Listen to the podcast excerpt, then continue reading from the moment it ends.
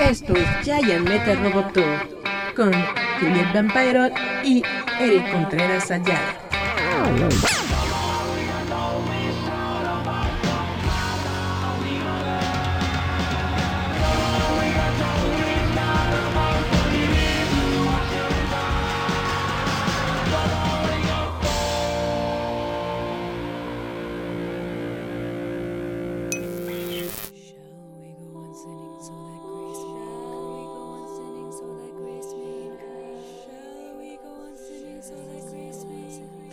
Yeah, hola chavos, ¿cómo están? Esto es Giant Metal Roboto. Muchas gracias por estar aquí de nueva cuenta con nosotros. Y pues hoy les tengo una, un programa muy padre. Tenemos un invitado de lujo porque resulta que tenemos ni más ni menos que a Enrique Cervantes. Si a ustedes no les parece muy conocido el nombre, probablemente lo conozcan por ser la voz de un montón de personajes divertidos como Mojojojo, pero yo en lo personal eh, me acuerdo mucho de su voz porque él estuvo como Kaji en el primer doblaje latino de la serie de televisión Evangelion. Hace muchos años yo estuve en el club de Evangelion y pues justamente ahí, ahí, ahí lo, lo, conocí. Hola, hola.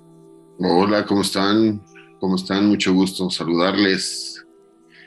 Gracias por la oportunidad de saludar a la gente, que siempre que tengo la oportunidad de, de poder conectarme a una cámara, siempre lo agradezco porque es muy necesario este, mantener la comunicación con, con el público.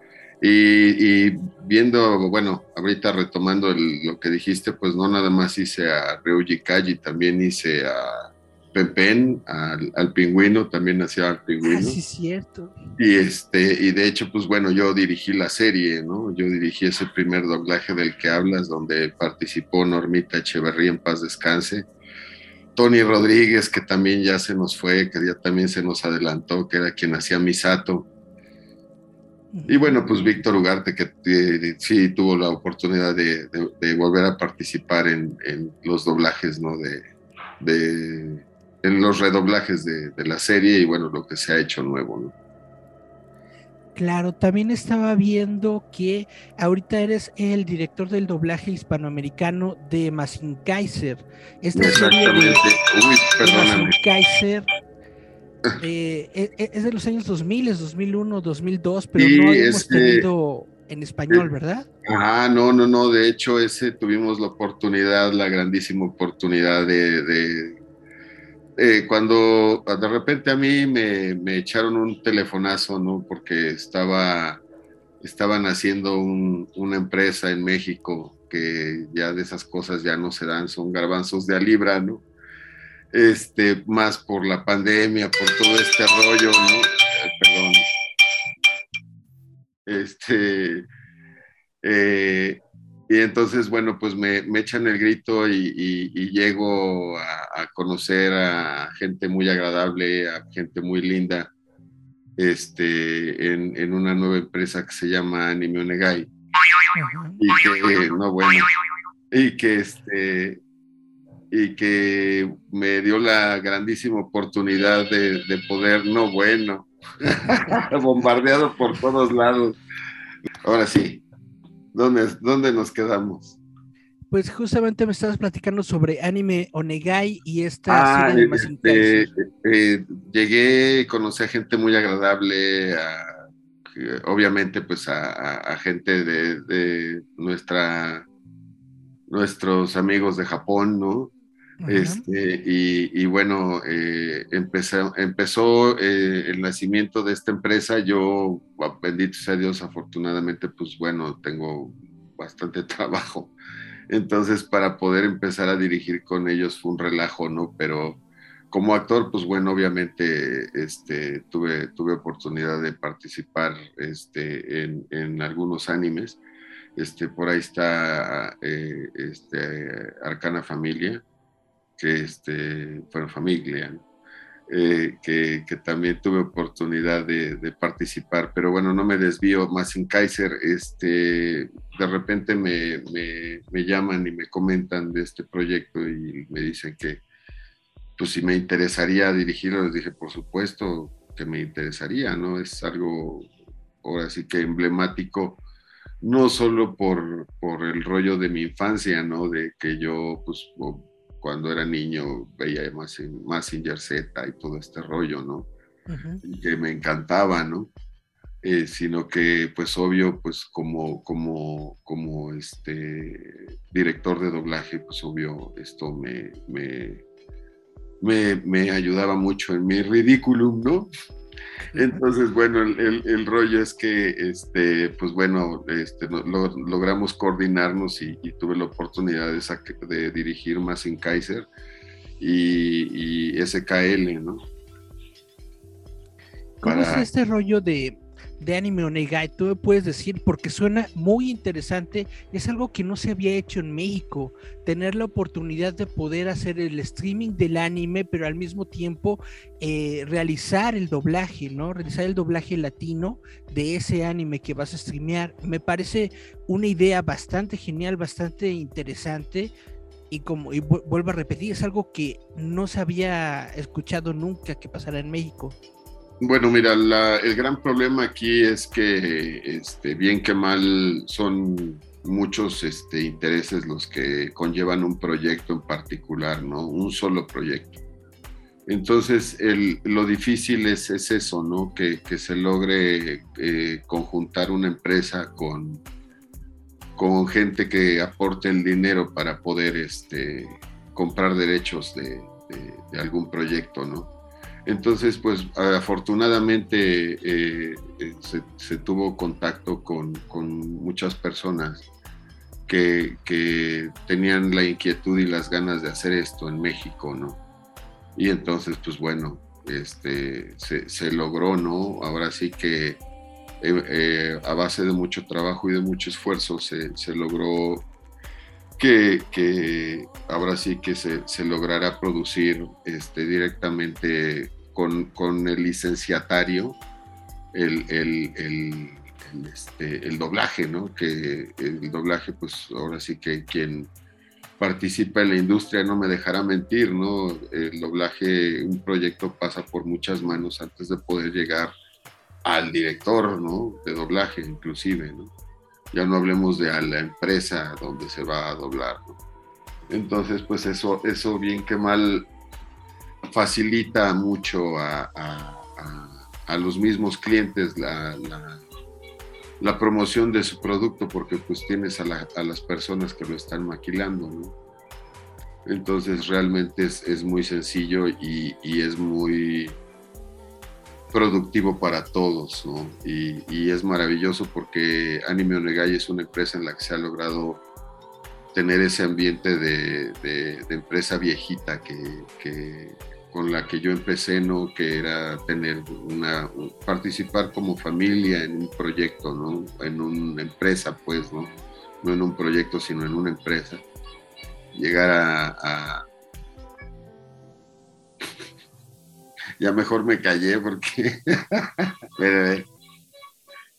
Bueno, pues sí, así, es la cuestión de que es una empresa nueva, pero vaya, toda la gente que está inmiscuida ya tiene lo suyo, ya tiene su carrera, ya tiene conocimiento de lo que está haciendo. Pero fíjate que lo, padre y lo difícil es que tú logres que en un, en un lugar de trabajo se respire un ambiente familiar. ¿A qué me refiero con esto? Que pues toda la gente no, no solo está trabajando en armonía, sino que tienen una relación más allá de lo laboral, ¿no? La, gente es, la relación entre, entre las personas es, es, amistad, este, más allá de, una relación de trabajo. Y eso pues se, se, refleja en un ambiente, ¿no? O sea, cuando tú llegas a un lugar, luego luego se siente la vibra, yo que soy de mucho de vibras, se siente mucho la vibra, entonces cuando, cuando llegas a un lugar y, sientes una vibra cálida y amable y, que cuando llegas casi casi te abrazan, te apapachan, ¿no? Digo, ahorita con lo del COVID, pues desgraciadamente no, ¿verdad? Pero, pero ahora sí que cuando, cuando esto nació, pues te, te, abrazaban, te apapachaban, ¿no? Como, como si fueras un familiar, un amigo cercano y eso pues desgraciadamente se ha perdido ¿no? en, las grandes empresas, ¿no? Que en, los grandes conglomerados que hay ahora, ¿no? Que, prácticamente, pues, eh, me llegó a pasar, ¿no? Trabajar en, una empresa como SDI México, llegar a encerrarme a las 8 de la mañana, ¿no? Y no salir de la cabina hasta las 3 de la tarde el corte a comer. Y si cortaba un poco más tarde, después de las 3 de la tarde, pues ya nunca me enteré quién está al lado, ¿me entiendes? O sea, no, nunca me entero de quién está al lado. O sea, porque pues, si no sales y te cruzas con las personas, va y me explico. Entonces, ese rollo cálido, familiar y de contacto humano que, había antes, porque antes se trabajaba de bulto, ¿no? Antes no trabajábamos separados, antes trabajábamos varios personajes, varios actores o actrices en escena este, participábamos varios actores o actrices en el atril, ¿no? Entonces esa convivencia humana, no sabes qué terrible y qué tristeza que, que se perdió tanto, ¿no? Y, bien que mal, pues ya no me estaba preparando así como para la pandemia, ya no ver a la gente, ¿no? Ya nada más oírla o verla a través de, de una cámara de computadora, ¿no? Entonces, Ahorita, ahorita que menciono la pandemia, supongo que así es como habías estado trabajando estos, este par de años, ¿no? Solamente en la computadora, armando tu propio estudio casero o alguna forma de grabar. Así es como estoy trabajando, mi hermano, de hecho. Eh, tengo acondicionada una recámara como cabina de, grabación, ¿no? Y ahorita donde estamos este, eh, platicando, pues bueno, es la sala de tu casa, ¿no? que es donde dirijo, donde tengo una pantalla, tengo la computadora, ¿no? Tengo este, un lugar cómodo para estar sentado todo el día, encerrado, dirigiendo, ¿no? Y, cuando este, se, se, ofrece grabar, pues bueno, me, me, voy y me encierro con la computadora en la recámara que te digo que está acondicionada para poder grabar y que no se meten todos los ruidos ambientales que tengo. Pues en, en cierta forma es interesante que, tu trabajo se puede facilitar de, esta manera para poderlo hacer en casa, pero como bien dices, se extraña mucho el contacto humano, se extraña mucho lo que estabas diciendo, ¿no? Tener a varias personas dentro de la misma cabina, interactuar entre todos, bla, bla, bla. Yo supongo que hasta ahí se pueden eh, hacer un poco de juegos de con las voces, un poco de, ¿cómo se llama esto? Improvisación. No, bueno, o sea, el, rollo antes, el trabajo actoral en, el atril era maravilloso porque tenías réplica, ¿no? Que es estar escuchando a la persona que, que te está dando el texto, ¿no? El otro personaje. Y referente a lo de la improvisación, pues bueno, o sea, la maravilla de que era tener a, gente como este, el Tatar Bisu, ¿no? Que, pues, quien no lo vi, que pues Benito Bodoque, Cucho y así, ¿no? Este, inclusive hasta el mismo Pedro Picapiedra. Eh, él, era el maestro de la improvisación, ¿no? O sea, él en el atril te hacía que te atacaras de la risa, porque como inventaba las cosas, era, era súper maravilloso esto, porque pues no, no dabas crédito de de las cosas que decía y de las cosas que inventaba y pues te ganaba la risa. Leyendo los mensajes.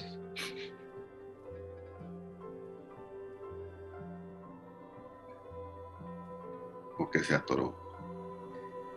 Sí, perdón, de, de, pronto, de pronto dejé de escucharte. Ah, ya. ¿Me escuchas tú? Yo no he dejado de oírte. Ah, perfecto, creo que ya se restableció, nada más déjame subirle un poquito más el volumen. Ok, ok, ok. Perfecto, ¿qué me estabas diciendo? ¿En dónde te quedaste, mi hermano? sí, pues sí.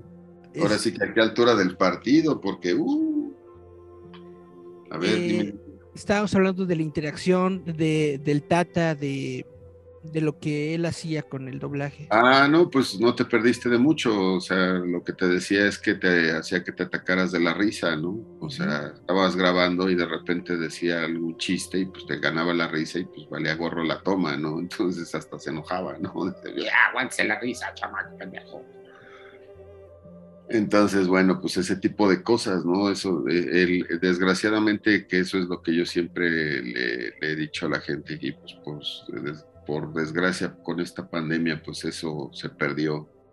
El que los, las personas que quisieran participar de esto. Eh, aprender de la gente que, que tiene siglos haciendo esto, pues antes te podías ir a una sala, ¿no? O sea, pedir permiso en una empresa, ¿no? Tu identificación, bla, bla, bla, y, poderte meter a una sala de doblaje y ver grabar a las personas, ¿no? Era la mejor escuela, ¿no?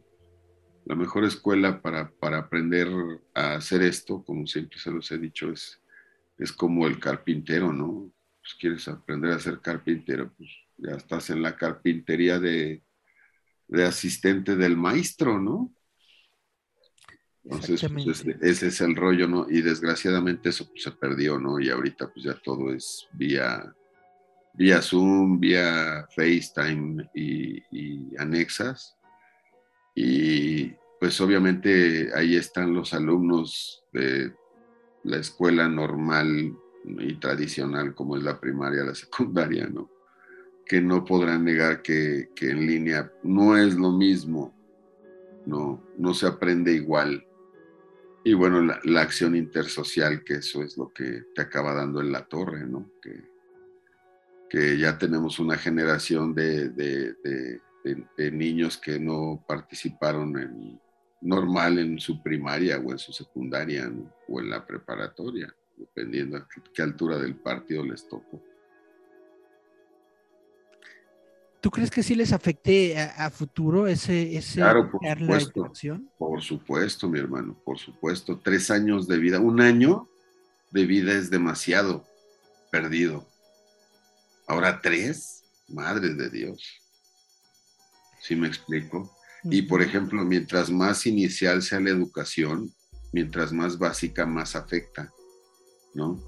O sea, si tú, por decirte algo, iba saliendo de sexto de primaria cuando empezó esta cochinada y ya no tomaste toda la secundaria normal, te la aventaste en línea. Madre de Dios, de entrada, pues yo en la secundaria, ahora sí que me agarraba besos con las niñas, ¿no? Entonces dices, pues, ¿cómo? ¿No? ¿Sí me explico? O sea, no hay, no, hay, no hay una convivencia humana, no hay, un, no hay, no hay una sociedad que, conviva. Claro que les va a afectar, ¿ves? O sea, inclusive eh, los niños que iban en, tercero de, primaria iban a pasar a cuarto y se aventaron cuarto, quinto y sexto de, pandemia, también se quieren arrancar los cabellos, ¿no? Dicen, no, por el amor de Dios, déjenme ir a la escuela, por favor, ¿no? No sabe uno qué es peor, ¿no? Si, si que, hayan sabido que era ¿no? la normalidad de, de convivir con, sin ningún bicho y, perderla a no saber qué era lo que, lo que era tener convivencia humana y así empezar, ¿no? Porque, por ejemplo, lo, lo, ves en las entrevistas con los niños, ¿ves? O sea, de repente el niño dice, pues es que yo no sé ni qué platicar, ni cómo, qué onda, ¿no? Ya, ya no, se les olvidó cómo convivir.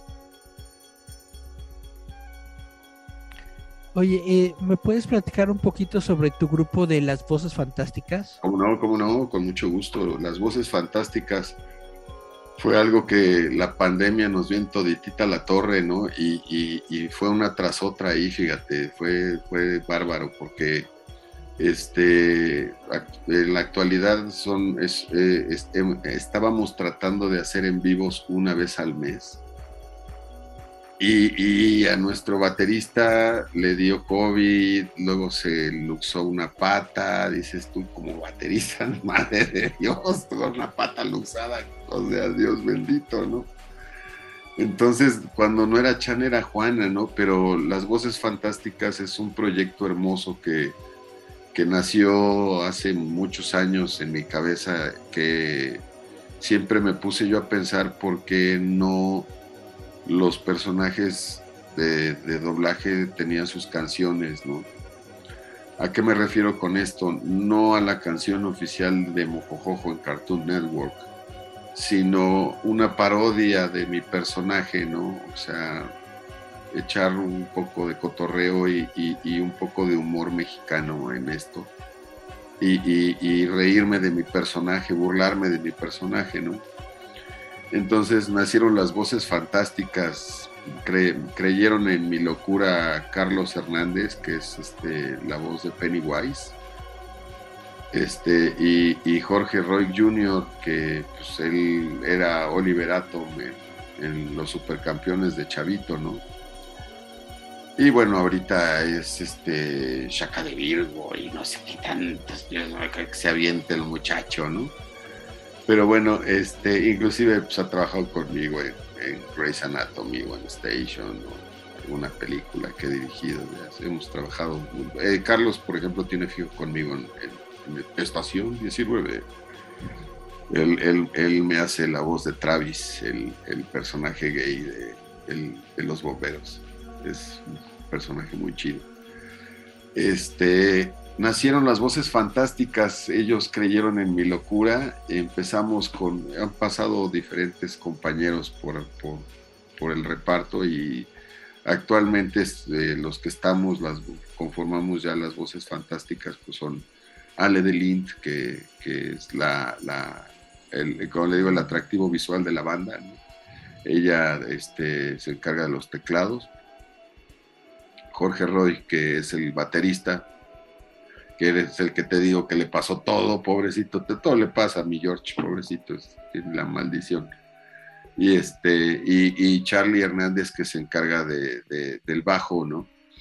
Este, la, lira la, toca un, muy talentoso este, requintista de un grupo que se llama Acray el anfitrión ha actualizado esta reunión y ahora incluye minutos ilimitados. Ok, me salió una ventana ahí. Sí, que todavía tenemos tiempo. este, eh, que eh, participa en un, en un, grupo que se llama The Weeks, que son como este, el grupo Morsa y todas estas bandas que se dedican a, tocar este, covers de los Beatles, pero a, a hacerlos Superclones se fue a tocar a Londres, al pop acá de los virus, este muchacho todo. Bueno, este hombre nos, nos hace favor de tocar la, lira y ellos somos las voces fantásticas. Tu servilleta se encarga de la voz. Este, eh, tenemos ahora sí que tres, logramos subir tres, tres este, canciones a todas las plataformas antes de que todo esto se detuviera este, está, eh, eh, metemos un gol que es la, rola de Jorge Roy de, Supercampeones, donde obviamente pues, nos pitorreamos del personaje y de todo este rollo de cómo se tarda en meter un gol en un anime 10 capítulos, ¿no?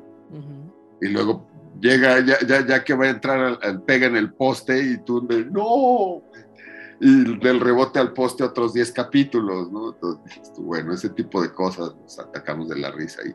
E inclusive, pues bueno, está, este, las tres rolas tienen sus videos. Este, después este, subimos la, canción de parodia de, de, Pennywise, precisamente, que se llama Flotarás, ¿no? Que, que es este Charlie con su marioneta de Pennywise que tiene. Eh, se avienta acá sus peripecias, ¿no? Como, como nos, nos, nos, nos, reímos un poco, nos burlamos un poco de todo el, rollo de Pennywise y, y, las cosas de miedo, ¿no? Y, la última canción que logramos subir fue Aguaman, donde yo me, me, me pitorreo de mi personaje, ¿no? Que, que es este Aquaman, ¿no? Que ya tengo, bendito sea Dios, solo en una película no, logré, ponerle voz a Jason Momoa, pero de los últimos proyectos, solo en esa película de Netflix, donde participa con una niña, no, no, no, no, fue, no fue mi voz. Que mucha gente de, ay señor, le quedó bien padre. yo, no, no soy yo, güey, no soy yo, güey. Qué bien me identificado me tienes que, que, que me dices que soy yo. Este, pero bueno, eh, como les decía yo, eh, entonces mi trabajo está bien hecho porque si el que lo dobló lo hizo como yo en las inflexiones que yo hago, pues significa que mi chamba está bien hecha, ¿no? Claro. O sea, no importa la voz, sino el sello, ¿no? Como siempre he dicho, ¿no? Entonces, bueno, eh, fue la última rola que, logramos subir y el video este, de las voces fantásticas y luego vino, pues, bueno, vino la hecatombe porque ya inclusive teníamos fechas ya para, para, tocar en vivo, ¿no? Teníamos ya 10 fechas este, cuando empezó la pandemia. Entonces, pues se detuvo todo y, todo, todo el tipo de, espectáculo masivo pues se volvió nulo con este rollo. Entonces, eh, eh, si algo me, prende de, las voces fantásticas, si algo me motiva a hacer las voces fantásticas, pues es tocar en vivo, ¿me entiendes? Que es, que es mi, mi, alma rockera que no me deja, ¿no? Entonces, este, pues ahora sí que ya que primero Dios esto empiece a caminar y ya se pueda normalizar en todas partes. Este, el, rollo de convivir, este, pues ya no, un rollo de, 500 personas, ¿no? Sino de 1000, 2000, 3000 personas, ¿no? Que, meta uno a un lugar, ¿no? Pues ya, ya este, pensáramos en, seguir este sueño de las voces fantásticas que está detenido. Perfecto, pues me, suena a mí muy interesante porque justamente uno luego ve que algunos actores de doblaje de pronto le entran a la cantada y esto, pero es como que con, con, la pista, ¿no? Y cosas así. Y a ustedes me llamó mucho la atención que utilizan eh, instrumentos reales, vaya, sí están construyendo toda la, la música. Bueno, bueno, lo, lo, importante de esto, y es lo que les decía yo, ¿no? Es que son, son, este, son canciones originales, ¿no? Creadas por nosotros, ¿no? Este, entonces, bueno, de entrada, pues esa es premisa uno, ¿no? Premisa dos, pues que nos pitorreamos cada uno de nuestros personajes, ¿no? Y, y la tres, que era lo que yo les, les decía, ¿no? Pues que vamos y les tocamos en vivo, ¿no? Que ese es el rollo, ¿no? Y, que inclusive, pues, de repente me, empezaron a decir, oye, pero pues, que no vinieran todos los músicos y así, y, o sea, no podrían venir, este, tú y Ale, o tú, Carlos y Ale, ¿no? Entonces, este, como les decía yo, mira, pues mira, en ese rollo, pues está bien, de acuerdo, ¿no? y yo entiendo que de repente por presupuesto, por cuestión de, también de boletos de avión o pasar todo este rollo, este, quieran llevar a menos personas, entonces les empecé a, ofrecer y, de hecho pues ya, ya tengo yo las, las pistas hechas, ¿no? Para que, para que cuando haya oportunidad de presentarse de forma no, no este, como banda, sino dos o tres este, de nosotros, este, llevar pistas ¿no? y, cantar las canciones, no de forma como a mí me gusta, ¿no? pero pues bueno, también de una forma accesible y que no seamos muchas personas por el rollo de la pandemia y demás. El chiste es. Y, pues bueno, la convivencia con la gente, ¿no? Que es, que es de lo que prácticamente pues vive uno, ¿no? Como les decía yo, cuando, cuando hace poco tuve la oportunidad de, estar en una corta temporada del Don Juan Tenorio junto con Andrés Gutiérrez, la voz de Thor. Él, él, es, él dirige y él, y él interpreta al Tenorio, ¿no? Yo me aventé para regresar al teatro porque tenía siglos que no me paraba en, en el teatro como actor, ¿no? Me aventé a, a, Avellaneda, ¿no? Este, que es un papel pequeño, pero que participa en la gran mayoría de la obra. Este, como les decía yo, terminando la obra, pues de lo que vive uno es del aplauso, ¿no? Claro. De lo que vive uno es de, que la gente vaya y te vea y, y, pues lo difícil que es tener un espectáculo en vivo con este despapalle de la pandemia. Bueno, pues eh, te quiero agradecer mucho que me hayas dado este, este tiempo, que me hayas dado un poquito de tu día. Yo sé que ahorita estabas haciendo grabaciones y todo, estás medio ocupado, pero realmente te aprecio que me hayas podido dar un poquito de tu día para poder platicar conmigo, porque está muy interesante todo lo que estás haciendo, está muy interesante lo de la banda, espero que se pueda eh, retomar en este año, está muy padre lo de Massin Kaiser, y pues yo soy, yo soy fan, yo soy fan. Eh, ¿Nos podrías regalar un saludito con tu voz para, para roboto.mx? ¿Cómo no? ¿Cómo no? Un saludo de Mojojojo para Roboto MX. Sigan a Enrique Cervantes en sus redes, que no se les olvide. muy, muy, muy, muy bien. Eh, ¿Redes sociales o algo que quieras dar a conocer para que la gente te siga? Eh, las voces fantásticas, arroba las voces fantásticas en todos lados, este, excepto Twitter, que es arroba las voces fan, este, su servilleta, Enrique-Cervantes-Cervantes en Instagram. Este, el Facebook, eh, me hacen favor de, este, solicitarme este, amistad, pero como les digo, este, el Facebook nada más lo estoy utilizando para publicar porque ahora sí que es un relajo poder llevar, porque no tengo community manager todavía, muchachos. Entonces es un relajo para mí llevar mi vida, mi, mi, trabajo y todavía las redes sociales.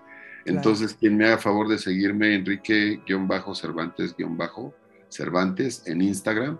Lo que vean publicado en Facebook lo publico desde Instagram. Entonces, háganme el favor de seguirme en Instagram, por favor. Quien me quiera hacer favor de seguirme, ahí estamos. Y bueno, este, arroba E Cervantes, este, E mayúscula Cervantes, eh, bueno, Cervantes con C mayúscula C, mayúscula al final, o sea, E Cervantes C, en Twitter y en TikTok, porque he de decirte que también tengo TikTok. Haciendo bailes y todo eso. Al principio me sirvió de terapia en la pandemia, déjame y te digo que, que yo el TikTok, cuando lo abrí, lo abrí como en plan de relajo por imitar un precisamente un, no un baile, sino un rollo de las manos que se cruzaba todo este rollo.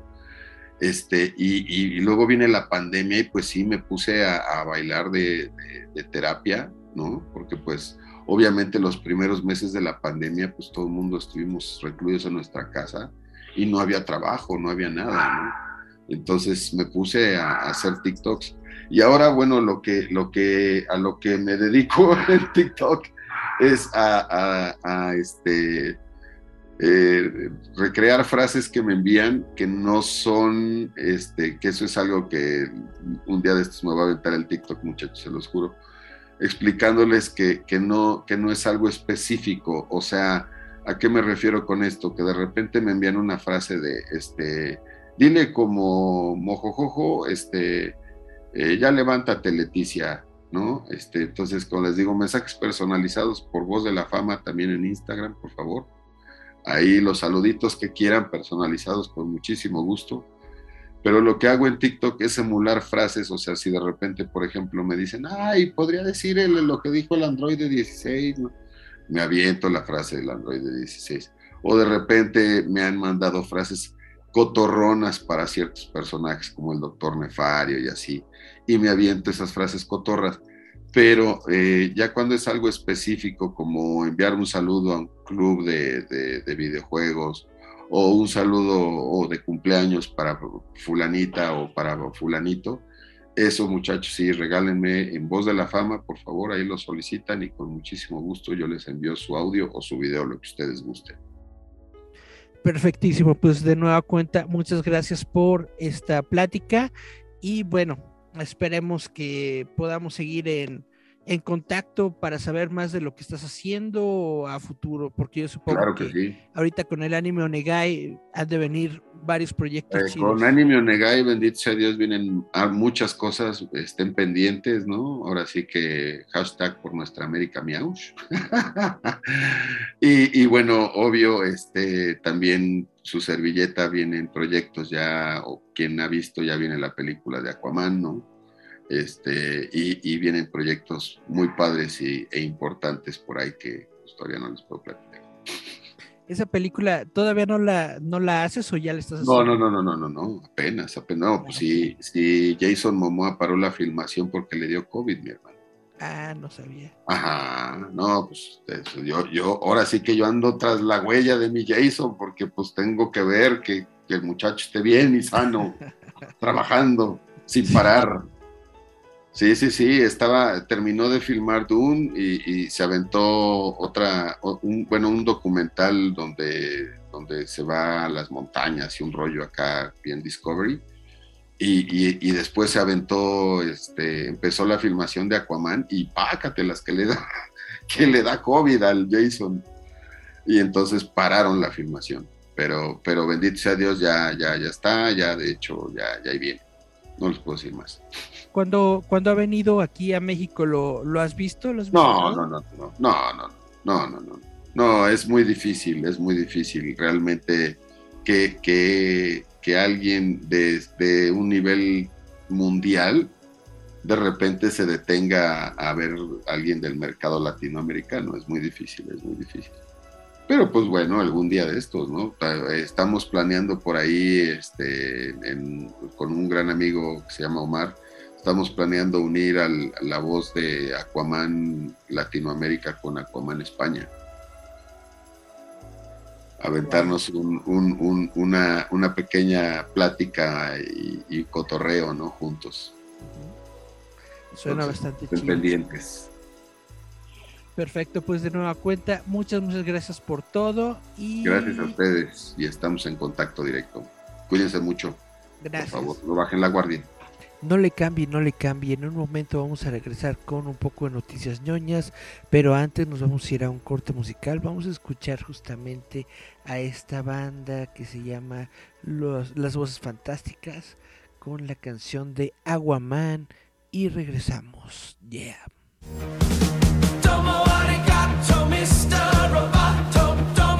Esto es Giant Metal Roboto.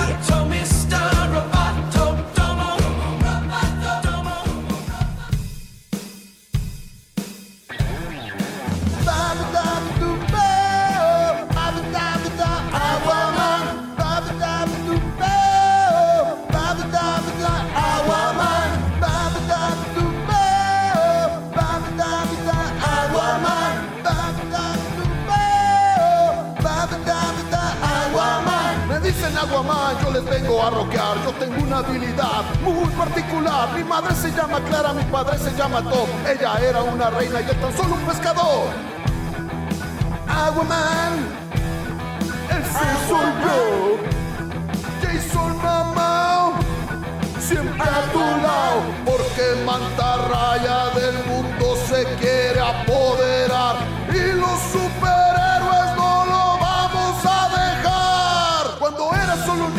poder se despertó. Era raro, me hacían bullying y yo les hice terror. Vivo solo con mi padre, el faro es mi hogar. Por la liga soy famoso y no me pueden parar. Aguaman, ese soy yo. Jason Mamá, te canta hoy. Porque los malos del mundo se quieren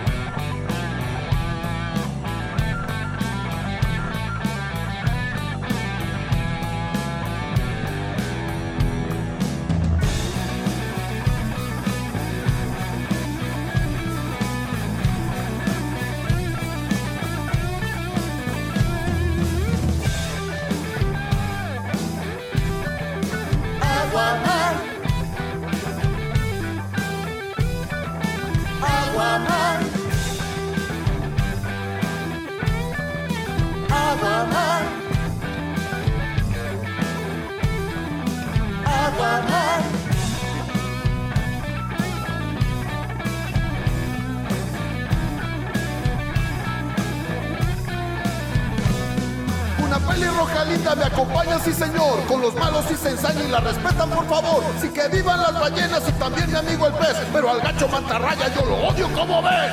Aquaman, Aquaman. ese soy yo. Es este güey. Jason Mamá, Jason Mamá. te canta hoy. Me encanta hoy. Porque los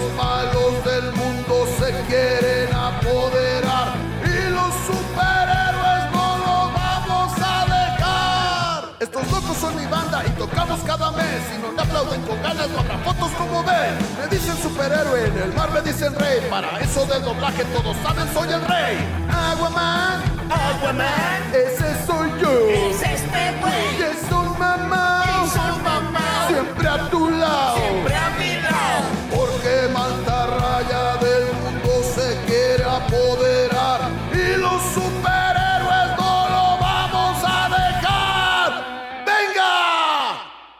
Pasaron más de nueve meses sin ninguna novedad, pero cerquita de los trece se enfermó de gravedad. Tuvimos un sirenito bien grandoto al año de casado y robusto con la cara de angelito, Dice que me va a enseñar pero cola a nadar de debajo del mar. Vimos un sirenito al año de casados con la cara de rito, pero cola de pescado. Oye, Pero cola de pescado. y bien guapo también. Pero cola de pescado. Así es. ¡Ey! Estás escuchando Giant Metal Roboto.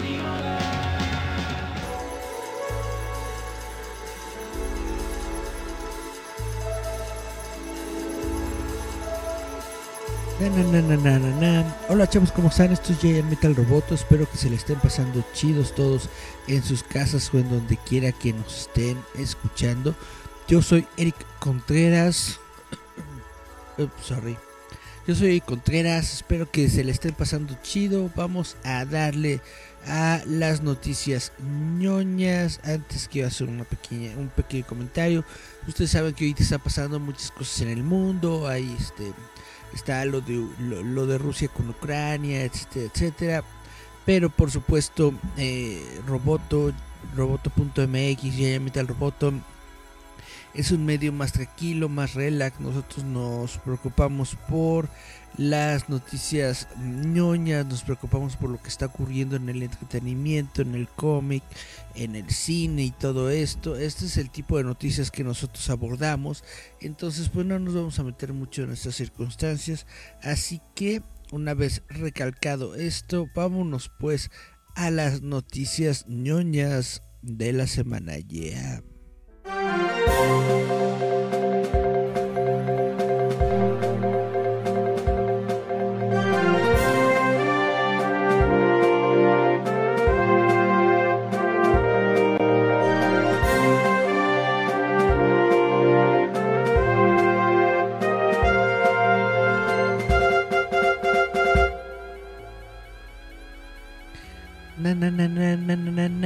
Bueno, pues vamos a comenzar con, con las noticias del día de hoy. Para todos los niños rata, para todos los eh, fanáticos de estas raterías, eh, felicidades a ustedes porque resulta que Marvel volvió a anunciar una, un crossover con Fortnite, el, el juego de Fortnite.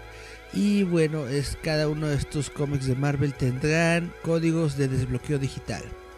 Los fans tanto de Fortnite como del Panteón de Héroes de Marvel están enhorabuena, ya que la editorial de cómics anuncia una nueva serie cruzada en la que los dos mundos chocarán. Fortnite X Marvel Zero War enfrentará a héroes icónicos como Spider-Man, Wolverine, Iron Man y Shuri contra los estrafalarios personajes del exitoso juego Battle Royale de Epic Games. La historia, que abarca cinco números, se centrará en la búsqueda para descubrir un fragmento cristalizado del punto cero, un poderoso artefacto que podría poner fin a la guerra interminable que asola la isla. Para asegurar su premio y salvar el día, los héroes deberán cruzar dimensiones y al mismo tiempo mantener la raya a la siniestra orden imaginada, una tarea que resultará más difícil decir que hacer. Bueno, de una vez les digo, chavitos, ya saben cómo es esto, no son... E, esta promoción de Fortnite está hecha para llegar a la mayor cantidad de gente. No son cómics raros, no son cómics agotables. Todo esto tiene un número sí determinado de, de, publicaciones, pero si se llegan a agotar, van a hacer una segunda edición y lo vas a seguir encontrando. No hay necesidad de comprarlos en sobreprecio. No hay necesidad de ponerse, de, formarse por días para, para buscarlos.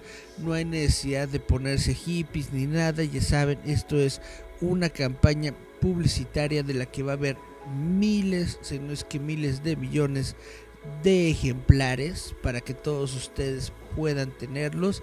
Y muy probablemente igual que como ocurrió con Batman después de que termine la campaña van a sacar un compilado con toda la historia completa y otra vez con todos los códigos que necesitan para completar lo que sea que tengan que completar. Entonces netamente se los digo por favor evítense toda la, toda la pena y todas las cosas que ocurrieron durante el evento de Batman. Estos cómics puedes coleccionarlos, sí, pero no son coleccionables en el sentido de que son literalmente miles si no es que millones de ejemplares los que van a salir, van a estar en todos lados, los vas a poder conseguir en todas partes. La misma eh, editorial eh, Televisa los va a sacar en español probablemente, con los mismos códigos, bla, bla. Entonces, netamente no hay necesidad de pelearse, no hay necesidad de comprarlos en precios exorbitantes de que los vas a tener y de que los vas a poder conseguir, los vas a tener y los vas a poder conseguir. Entonces, por favor, evítense, evítense eh, un trago amargo o una sorpresa fea. Sean más moderados con sus compras. Bueno, Después de este pequeño brevario cultural, vámonos a hablar un poco sobre The Batman, porque resulta que ya es la próxima película que vamos a ver de los estudios Warner Brothers con el superhéroe Batman. Y el director de Batman dice que la única condición que le puso Warner Brothers para esta película era hacer una película que tuviera clasificación PG-13. ¿Qué significa esto? Para adolescentes el director de Batman, Matt Reeves, dijo que todo lo que Warner Brothers pidió durante la producción de la película fue que tuviera una clasificación PG-13. Lo abrazaron todo el tiempo, dijo Reeves a Collider sobre la reacción del estudio a algunos de los aspectos más adultos de The Batman. Nunca hubo un momento en el que me dijeran, ¿estás seguro? La película eh, que quería que fuera me dejaron hacer la película que yo quería que fuera y me han apoyado durante todo el proceso, así que no, nunca hubo realmente ese momento. Según Reeves, Warner Brothers fue un apoyo. Disculpen.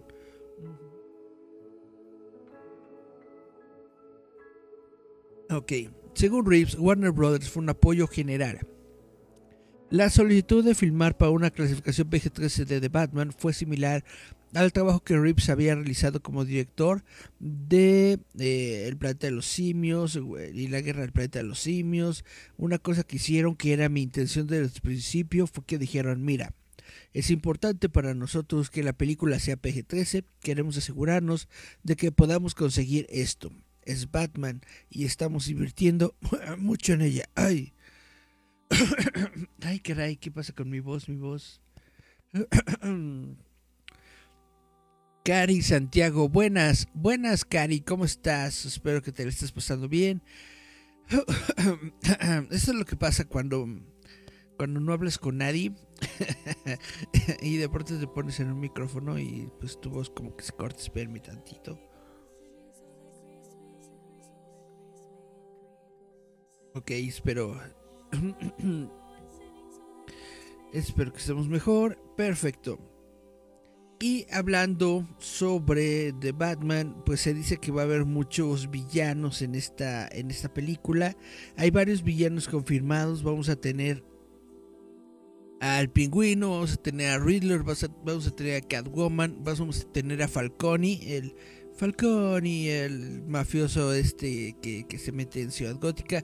No sabemos si vamos a tener más villanos que no nos han dicho, que no hemos visto y que no están confirmados, pero aparentemente, supuestamente, esta película es la que tiene más villanos de todas las películas de Batman. Obviamente no todos van a aparecer como, como protagonistas, sino que la, la gran mayoría de esos personajes aparecerán solamente como cameos en el fondo. Uh, y bueno, les voy a hablar sobre una tarjeta de Pokémon porque resulta que esta tarjeta de Pokémon se ha vendido por un récord de 900 mil dólares. ¡Ah! Es que un día que termina en Y. Eso significa que otro fanático de Pokémon ha gastado mucho dinero en un pequeño trozo de cartón, o como probablemente prefieran llamarlo, una tarjeta Pokémon rara y costosa, y una vez más han establecido un récord con su compra. Ahora hay un nuevo campeón en el campo de batalla de la carta Pokémon más cara del mundo, una tarjeta de Pikachu Illustrator. Difícil de encontrar, rompió el récord anterior, se subastó por 900 mil dólares. Órale, el vendedor de tarjetas coleccionables Golden subastó una rara tarjeta de holograma Illustrator de Pikachu de 1998. Es una tarjeta eh, Pocket Monsters japonesa de alta calificación. La venta de la que nos enteramos por primera vez en el sitio web comicbook.com le reportó al vendedor casi un millón de dólares. Esto es casi el doble de la cantidad anterior para una carta, para una sola tarjeta Pokémon. Es fácil ver por qué los coleccionistas codician esta tarjeta Pokémon rara específica. Golden lo describe como una de las cartas de Pokémon más escurridizas y significativas jamás lanzadas de la lista oficial de la subasta. La tarjeta se distribuyó originalmente a través de una serie de concursos de ilustración organizados por Coro Coro Magazine en el año 1997 y 98. Esta es la única tarjeta que muestra el título Illustrator y es la única tarjeta de Pokémon que presentará el exclusivo logotipo de bolígrafo en la parte inferior esquina derecha del elemento. Esta impresionante tarjeta cuenta con ilustración de Atsuko Nishida con un exuberante Pikachu. El texto en japonés adorna el frente de la tarjeta con el texto en inglés que dice certificamos que su ilustración es una excelente entrada en el concurso de ilustraciones del juego de cartas Pokémon. Por lo tanto, afirmamos que eres un ilustrador de cartas Pokémon autorizado oficialmente y admiramos tu habilidad. Es decir, crearon un concurso para que un ilustrador desarrollaron una carta de Pokémon. Esta persona que les dije, les voy a volver a decir.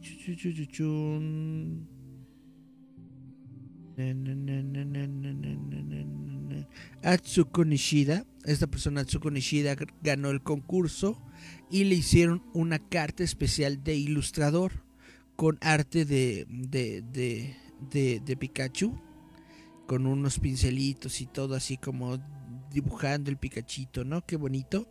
Y es la única tarjeta de este tipo que crearon. Solamente se, se cree que solamente hay 40 cartas de este tipo.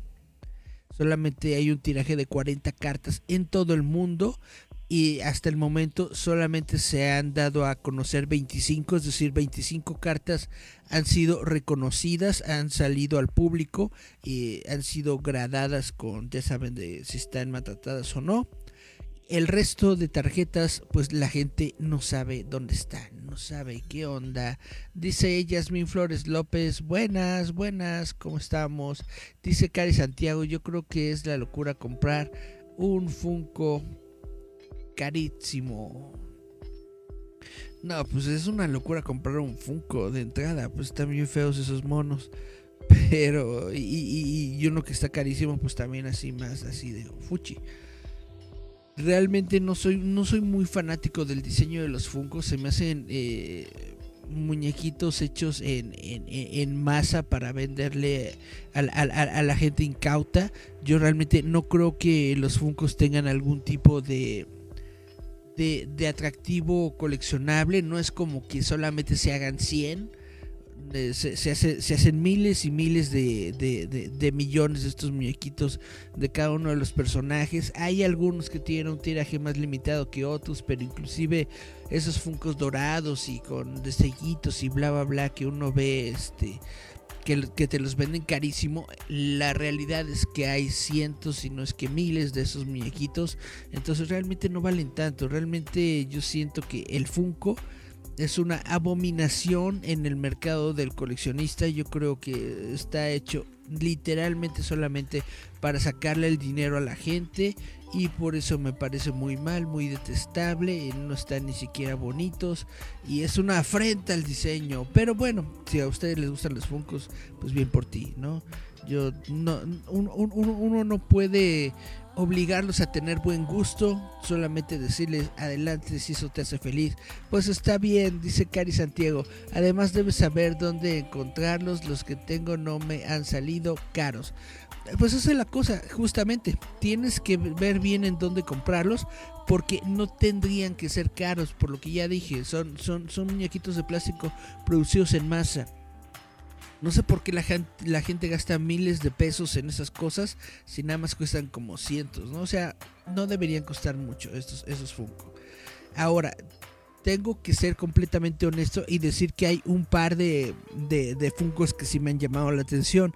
Hay un este. Hay un Funko de Skeletor con su panterita. Y la panterita tiene así como, como, como, como, como su pelucita eh, moradita. Ese Funko me, me gusta y me parece que está muy bonito. En algún momento si yo llegara a tener un Funko sí me lo compraría. Y lo segundo es que también me gustaría quizás tener un Funko de, de mí mismo. Ya ves que luego hay eh, personas que te customizan el Funko. O creo que hasta hay un negocio de, de oficial de customización de Funkos en donde pueden hacerte a ti mismo como Funko. Eso también me gustaría, ¿no? Esos son los únicos dos Funkos que yo digo, ah, bueno, deberíamos hacerlos. Y también, por supuesto, el Funko del líder fantasma que se lo pueden conseguir en Líder Toy. Esa es un- un- una, una edición especial, esa para que vean si están hechas nada más unos cuantos, si, es, si son nada más 20, 30, 40 figuras, no son cientos, no son miles. Entonces, en un Funko de líder fantasma, realmente, ese sí tiene un, un- un- precio bastante elevado. Dice eh, Gerardo Valdez Uriza, quemen los Funcos menos los de líder fantasma. Exactamente, exactamente. Y Cari Santiago, los customs son aún más caros que uno normal. Sí, porque se parecen a uno. Miriam, hola Miriam, dice, entonces no es loco comprar un Funko de 6000. La verdad, en mi honesta opinión de persona que, que, que no gasta más de eh, 200 pesos para comer, es carísimo y está rarísimo este gastar eh, tanto dinero por un Funko. Netamente. Yo lo, lo más caro que tengo en el mundo, bueno, pues, es algún cómic que, que, que he comprado por ahí y, y- la verdad, ninguno, ninguno de mis cómics, ni siquiera los más bonitos y los autografiados por fulano de tal y bla, bla, bla, son van de más allá de 400, 500 pesos, tengo que ser completamente honestos.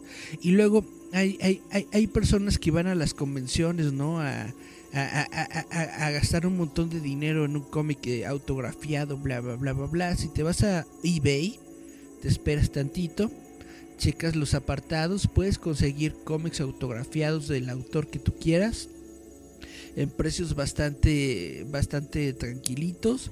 Yo ahí eh, tengo que ser completamente honesto. Luego cuando no consigo una, un- una firma en una mole o algo así, simplemente me voy a eBay, espero a que un ah, determinado título esté en un precio bueno, vaya, en unos 200, 300 pesos y lo compro en eBay y me sale mucho más bonito y más barato con todo y el envío que tener que estar ahí este en las filas y estar gastando más dinero del que realmente vale esa esa compra ese cómic pero bueno esa es mi opinión personal yo realmente me gustan las cosas me gusta comprar pero tampoco soy un des un des despilfarrado, bueno, lo que se diga. Además ni siquiera tengo tanto dinero, entonces por eso siempre estoy en la casa de ofertas y de cosas así. Bueno, entonces como les como les venía diciendo, este es un programa bonito, tranquilo y este solamente hablamos de cosas ñoñas, nosotros no hablamos de la guerra, de conflictos sociales, de política, ni de nada de eso. Entonces realmente hasta siento que eh, esta, esta semana esta baja de noticias ñoñas porque justamente eh, se apoderaron no las grandes potencias de toda la de toda la campaña mediática de noticias de la semana. Pero bueno esto fue lo, lo más destacado lo más bonito que yo pude encontrar para todos ustedes. Espero que eh, sea de su agrado.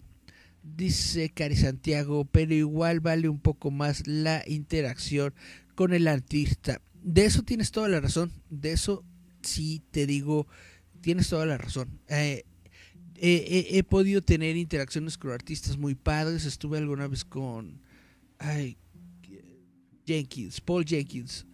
Eh, ahí tengo uno de los cómics de, de Spider-Man que fue el final del, de, la época en la que estuvo escribiendo la Paul Jenkins. Es una historia muy bonita, muy padre y realmente sí, en un, en un evento de cómics que fue en la, en la Ibero, de hecho, fue, fue una especie como de semana del cómic en la Ibero y hubo, hubo, todos esos artistas. Y, y, fui a un meet and greet, que es como una experiencia un poco más bonita que, que una convención normal, porque te permite, ¿no? Ir, estar con el artista. Estuve yo ahí como unos dos minutos, tres minutos platicando con él, bla, bla, bla, de lo, de lo mucho que me había gustado su último número de Spider-Man y este, de, de, lo bonito que había sido la historia. Él también me dijo, no, sí, estuvo bien padre, bla, bla, me la pasé muy, muy divertido en Spider-Man, pero pues ya este, todo ciclo tenía que terminar, en fin, sí, tienes toda la razón es muy padre eh, juntarse con un artista, es muy padre tenerlo enfrente, es muy padre poder platicar con él aunque sea un poquito y, todo eso, sí. Tienes completamente toda la razón. De hecho, yo eso es lo que más aprecio de un, de un evento de ese tipo, la, la interacción. Yo creo que es hasta más bonito que el hecho de, de la firma en sí. Y lo que me gusta de la firma es de que puedo yo sentir que ese cómic eh, que, me gustó, ese libro que me gustó, ese arte que me gustó, en algún momento, aunque haya miles de, de ejemplares, aunque sean producidos en masa, ese ejemplar específicamente en algún momento si estuvo en las manos del artista porque yo lo vi, ¿no? Que lo tuvo en la que, que, lo tuvo en sus manos, me lo firmó y me lo regresó. Por eso es para mí este importante la firma, no es así súper guau, pero sí es bonito cuando te dan una firma. Y dice Cari Santiago, no tienes dinero, pero ibas a la Ibero. Pues qué puedo decir, no no tengo dinero, pero tengo pases de prensa a ese evento. De hecho, ese, e, ese, ese evento fui, este... No, sí, sí compré el boleto. Sí, tienes razón. Compré, compré el boleto de, de, ese evento. O sea, vaya, no fui a la Ibero, Ibero, la, la, ¿cómo se llama? A, a la Universidad de Ibero, no, así está carísimo. Pero sí fui a este evento que se realizó en la Ibero y que era libre para todo el público comprando tu boletito. Era como una como unas pláticas, simposio, una cosa así, ¿no? Sobre el cómic e invitaron a diferentes artistas de cómic. La verdad es que estuvo muy, muy, muy, muy padre, me lo pasé muy chido. Y bueno, pues esto es eh, a grandes rasgos de lo que les quería hablar el día de hoy. Eh, solamente eh, les voy a comentar que no se dejen atrapar por el miedo. Si ven que en las noticias que ustedes están escuchando eh, se hablan de, de, el más grande conflicto bélico, ¿no? Que, que, ha pasado desde la Segunda Guerra Mundial, ¿no? Si te empiezan a hablar de armamentos nucleares, si te empiezan a hablar de la Tercera Guerra Mundial y cosas así que solamente producen medio, miedo, perdón, la verdad yo te sugiero que le cambies que veas otro canal, que veas otro, escuches otra estación. Tú tienes el derecho de escoger el tipo de eh, información que tú quieres. Necesitas y tienes el derecho de escuchar información que no sea amarillista, de escuchar información que esté bien, que sea concisa, que sea objetiva. Tienes todo el derecho de escuchar información que no te induzca al miedo. Entonces, si tu, si tu noticiero de, de Televisa, TV Azteca de donde sea solamente está jugando con el miedo para obtener un rating, tienes todo el derecho de cambiarle y buscar otras alternativas. Eso es lo que te digo sobre eh, todo este aspecto. Y dice Cari Santiago, ah, así ya cambia. Sí, exactamente. Solo fue un evento, no fui a, no fui a, no fui a estudiar al Ibero. Y bueno, les quería platicar que durante esta semana tuve dos eh, entrevistas de, de, de lo de artistas de doblaje porque estoy como en una especie como de convenio con, con Anime Onegai en donde me están permitiendo platicar con algunos de los artistas que están haciendo voces en Anime Onegai. Eh, hoy, hoy, esta semana perdón tuve tuve dos entrevistas con Ale Delin y con eh, ah, perdón se, se, me van los nombres usted disculpará ya estoy ya estoy viejito déjeme abrir mi archivo Chun, chun, chun. Doblaje. Perfecto. Enrique Cervantes y Ale Delit. Tuve estas dos entrevistas. Yo creo que las voy a dividir esta semana. Para el podcast voy a poner solamente la de Enrique Cervantes y para la próxima semana voy a poner la de Ale Delint junto con estas noticias ñoñas. Espero que les parezca bien, espero que les guste y esperemos que eh, Anime Onigai me dé me dé más actores porque tienen bastantes tienen bastantitas voces de doblaje en sus proyectos entonces está interesante platicar con ellos.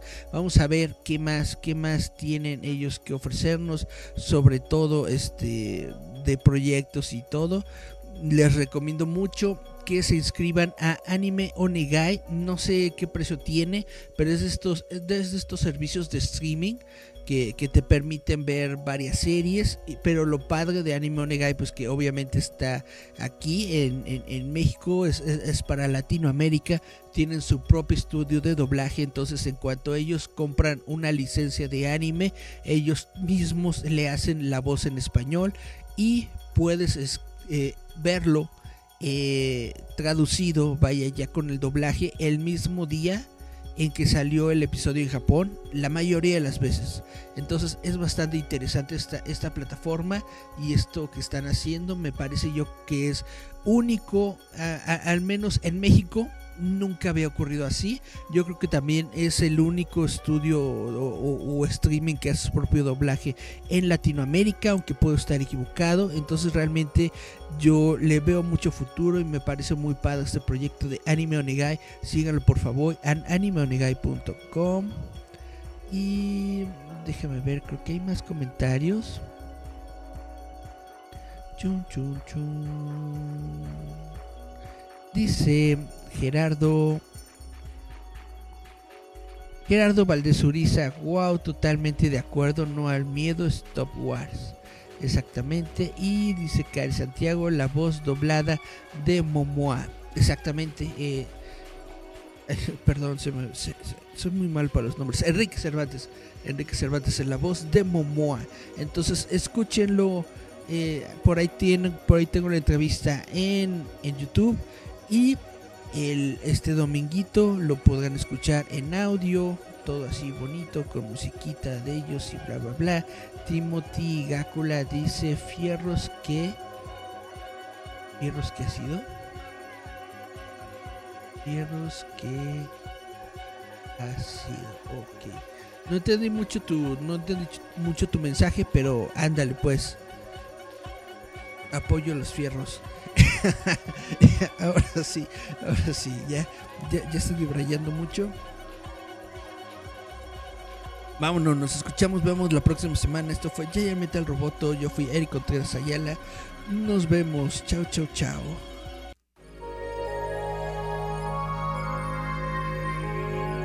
Estás escuchando Giant Metal Roboto. Roboto. Yeah.